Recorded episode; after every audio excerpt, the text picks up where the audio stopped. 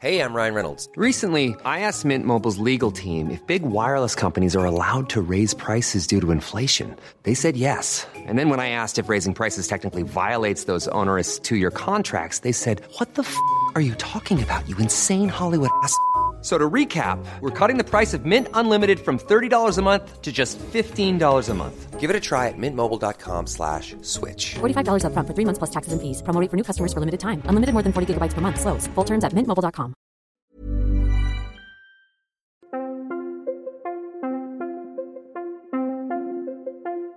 Bonjour, je suis François Reinhardt et je vais vous présenter un nouvel épisode des Histoires inattendues, un podcast de l'Obs qui vous raconte l'histoire autrement.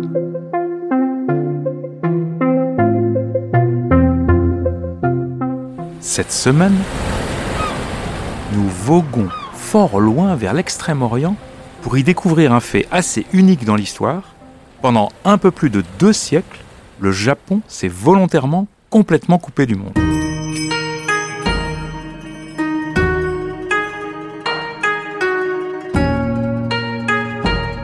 Nombreux parmi vous sont ceux qui rêvent d'aller au Japon ou, pour les plus chanceux, d'y retourner. Nombreux aussi sont ceux qui se désespèrent qu'à cause de certains méchants virus, il soit si difficile de le faire en ce moment.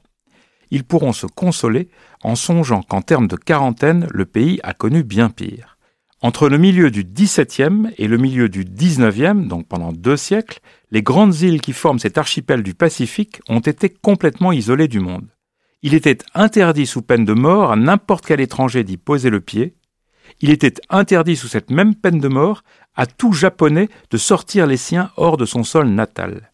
Dans la chronologie japonaise, on désigne cette période sous le nom de Sakoku, la fermeture.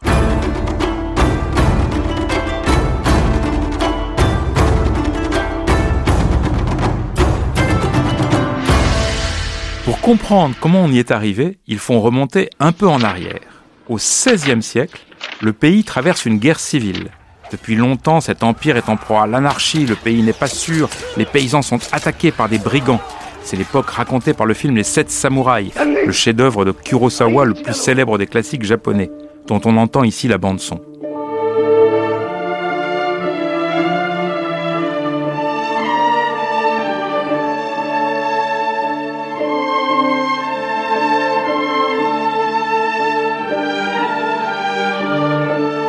L'empereur, depuis sa capitale de Kyoto, ne contrôle plus rien, et les seigneurs se disputent le pays.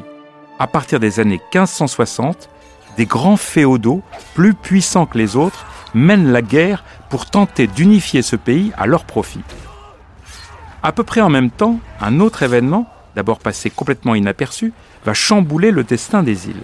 L'arrivée des Portugais, les premiers navigateurs européens à accoster sur ces rives lointaines. Quand on pense aux grandes navigations des 15 et 16e siècles, on pense d'abord évidemment aux Espagnols, à l'arrivée dans le Nouveau Monde de Christophe Colomb et de ses caravelles. On oublie toujours ces précurseurs sur les mers, les Portugais.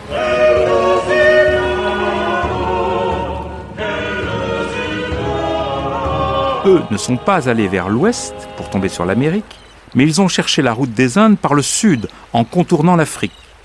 Parti de Lisbonne, Vasco de Gama y arrive en 1498. En 1511, ses compatriotes portugais contrôlent déjà le détroit de Malacca, entre la Thaïlande et la Malaisie d'aujourd'hui. En 1517, ils tentent une première ambassade en Chine. En 1543, un de leurs bateaux fait naufrage sur une côte inconnue. C'est le Japon. Marco Polo en avait parlé, mais aucun Européen n'y avait jamais mis le pied. Au départ, les Japonais ont beaucoup de mépris pour ces marins portugais. Ils les trouvent sales car ils ne se lavent pas et mangent avec leurs doigts. Ils les appellent Nanban, les barbares du Sud.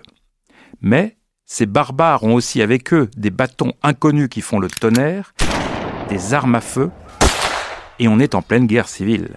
Elles sont donc très utiles. Ainsi commence la période du commerce Nanban, le commerce avec les barbares portugais. On vend, on achète, on reçoit. Et les Portugais ont bientôt autre chose à importer que les arquebuses, le christianisme. Les premiers missionnaires débarquent. Le plus célèbre d'entre eux est le jésuite Saint François Xavier. Commence une évangélisation qui porte ses fruits. De nombreux Japonais se convertissent, on ordonne les premiers prêtres. Rapidement, cela fait peur à ces grands chefs féodaux qui sont en train d'unifier le pays. Comment faire l'unité si une partie de la population se soumet aux dieux de ces étrangers? En 1597, 26 chrétiens, des missionnaires ou des japonais convertis, sont crucifiés à Nagasaki.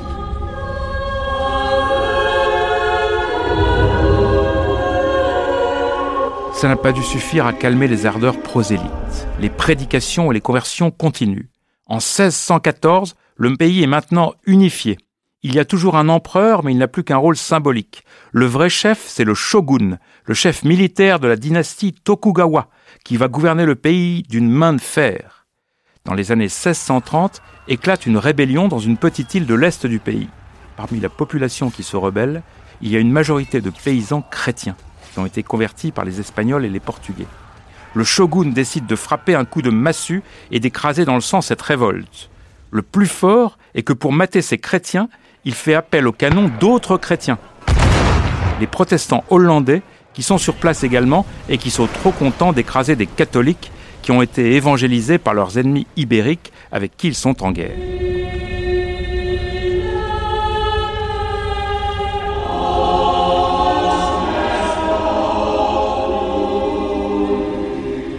Début des années 1640, enfin, le shogun décide d'en finir une bonne fois pour toutes.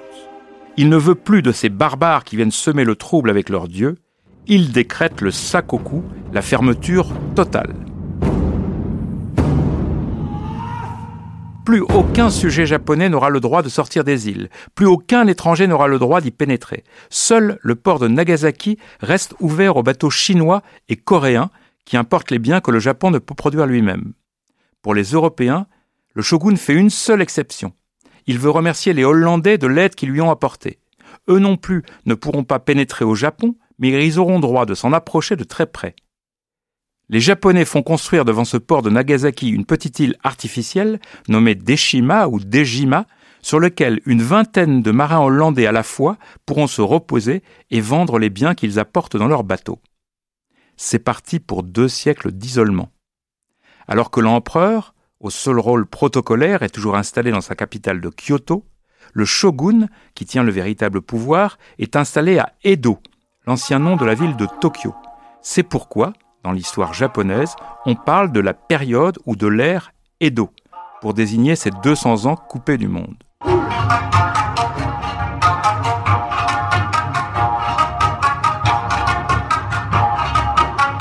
Ils sont plutôt prospères. D'abord, pour la première fois depuis des siècles, le pays est en paix. Économiquement, il ne se débrouille pas si mal non plus.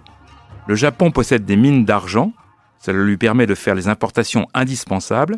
Il a aussi des artisans de grande qualité, une bonne agriculture, une population dense qui est disciplinée par une organisation sociale très rigide. Et tout cela n'empêche pas une certaine effervescence culturelle le Japon d'Edo voit l'apparition du théâtre kabuki avec ses acteurs très grimés que l'on retrouve représentés dans les célèbres estampes japonaises. La ville possède ses quartiers de plaisir où on va retrouver les belles courtisanes et les éphèbes. On peut sans doute y croiser des poètes, des écrivains qui vivent leur vie de bohème à eux. Le mouvement culturel qui correspond à la période d'Edo se nomme ukiyo-e. Cela veut dire le monde flottant, le monde où on se laisse bercer par la douceur de vivre.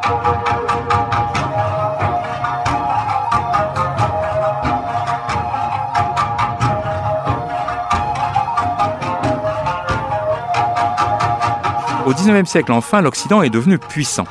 Dopé par sa révolution industrielle, il a un appétit à manger le monde. Il cherche à s'étendre toujours plus pour agrandir ses marchés. Le grand voisin du Japon, dans ce coin du Pacifique, ce sont les États-Unis. Depuis des décennies, les baleiniers venus d'Amérique enragent de ne pas pouvoir approcher de cet archipel mystérieux et fermé. Le gouvernement de Washington décide d'en ouvrir la porte par la force. En 1853, quatre énormes bateaux de guerre américains chargés de puissants canons apparaissent dans la baie d'Edo. Le commodore Perry, qui commande cette flotte, envoie un message au shogun. Si vous n'ouvrez pas votre pays au commerce, l'an prochain, je reviendrai et je bombarderai. Le shogun sait qu'il n'a pas le choix. Ces minuscules jonques ne sont pas de taille à s'opposer aux navires cuirassés des Américains. Il cède et signe un traité qui ouvre la porte aux étrangers. Ils apparaissent toujours plus nombreux dès lors sur la mer du Japon, dans ces bateaux que chantera plus tard Madame Butterfly, la belle amoureuse japonaise, héroïne du superbe opéra de Puccini.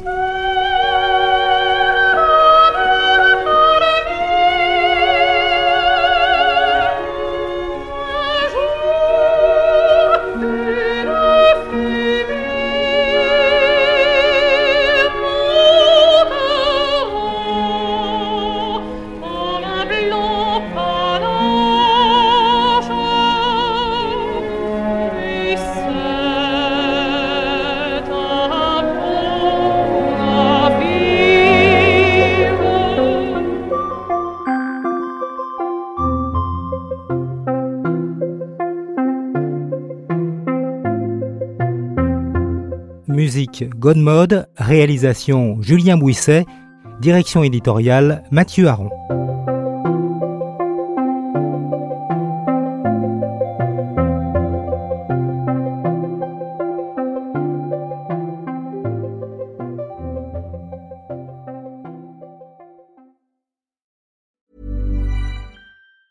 Want truly hydrated skin? Meet Osea's Body Care Breakthrough Hyaluronic Body Serum. It's clinically proven to increase hydration by 161%. It's lightweight, fast absorbing, and delivers 24 hours of hydration for silky smooth skin without any sticky afterfeel. Treat your skin to clean, vegan skincare from Osea. Get 10% off your first order with code SUMMER at OseaMalibu.com. That's O S E A Malibu.com code SUMMER.